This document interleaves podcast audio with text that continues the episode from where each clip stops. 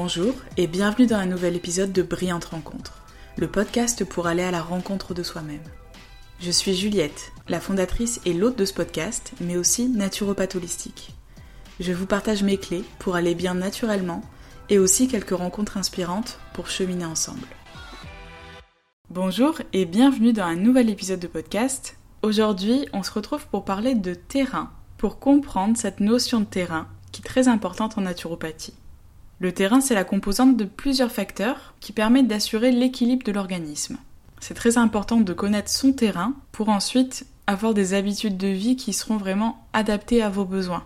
Donc c'est vraiment ce qu'on va chercher lors de la première consultation en naturopathie. On va faire un peu un état des lieux de tout ce qui se passe pour vous et on pourra ainsi vous donner des conseils qui seront vraiment personnalisés parce que vous n'aurez pas les mêmes forces, les mêmes faiblesses ni les mêmes priorités que la personne d'à côté.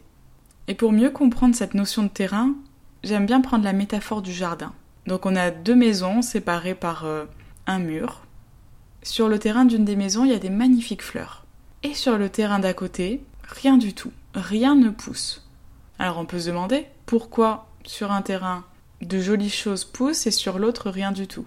Alors peut-être que le voisin va changer de graines en se disant euh, mes graines n'étaient pas bonnes. Peut-être. Peut-être aussi que le terrain n'est pas le même. Peut-être que le terrain du voisin manque de minéraux, est trop sec, trop argileux, a trop de cailloux peut-être. Et donc, si c'est le cas, il va falloir retravailler le terrain. Passer des outils, l'aérer, lui apporter de bonnes choses pour le nourrir ce terrain. Une fois que tout ça est fait, là on pourra replanter des graines et voir ce qui se passe. Pour nous, pour notre santé, c'est pareil. Parfois, il faut revenir aux bases et faire un travail de fond. Pour déterminer votre terrain, le naturopathe va s'appuyer sur plusieurs choses. Il y a d'abord les constitutions, qui sont vraiment innées et immuables, et qui témoignent de votre capital héréditaire. Ces constitutions, on peut les voir notamment en iridologie, quand on regarde l'iris, la partie colorée de l'œil. Les personnes aux yeux bleus et aux yeux marrons n'ont pas les mêmes prédispositions. Ensuite, il y a les tempéraments, notamment les tempéraments d'Hippocrate. Là, ça peut varier au cours de la vie et les tempéraments traduisent en fait notre façon de gérer notre quotidien. Donc en fonction des tempéraments qui ont été mis en avant, on va pouvoir vous donner des conseils adaptés. Et enfin, il y a les diathèses. Alors là, pour le coup, ça varie très souvent et ça montre un état de santé à un instant T. Et je rajouterai aussi la toxémie. La toxémie, c'est l'état d'encrassement du corps en fait. À quel point le corps est surchargé par des toxiques ou des toxines. Les toxiques, ça va être des déchets qui viennent de l'extérieur et les toxines, des déchets qui viennent de notre propre corps, comme par exemple le renouvellement cellulaire, etc. Et notre corps a des organes qu'on appelle les organes émonctoires, qui sont les portes de sortie du corps, et qui nous aident à évacuer ces déchets. Mais parfois, le corps est surchargé, ce qui va entraîner des déséquilibres. On peut imaginer un terrain idéal, avec un métabolisme cellulaire optimal, parce que nos cellules et nos organes y fonctionnent de façon optimale si leur environnement présente les bonnes caractéristiques. Mais on peut avoir des carences en oligoéléments, en vitamines, en acides aminés, un excès de toxines, et puis avec la pollution, les perturbateurs endocriniens, etc.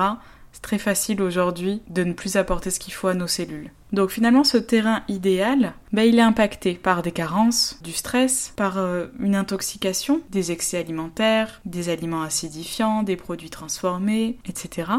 Ce qu'il faut bien comprendre, c'est que notre corps, il cherche toujours à retrouver l'équilibre. Donc si un organe émonctoire est encrassé, surchargé au maximum, il va passer par un autre organe. Et là, par exemple, peut-être que ça peut être la peau, et on va avoir beaucoup d'acné, de l'eczéma, et en fait, on, va pas forcément comprendre, mais bah, notre foie est surchargé, donc en fait, il va passer par la peau, parce qu'il a bien besoin d'évacuer ses toxines quelque part. Donc pour aider le corps à retrouver son équilibre, on a besoin de faire un petit retour en arrière pour vraiment comprendre ce qui se passe dans notre corps.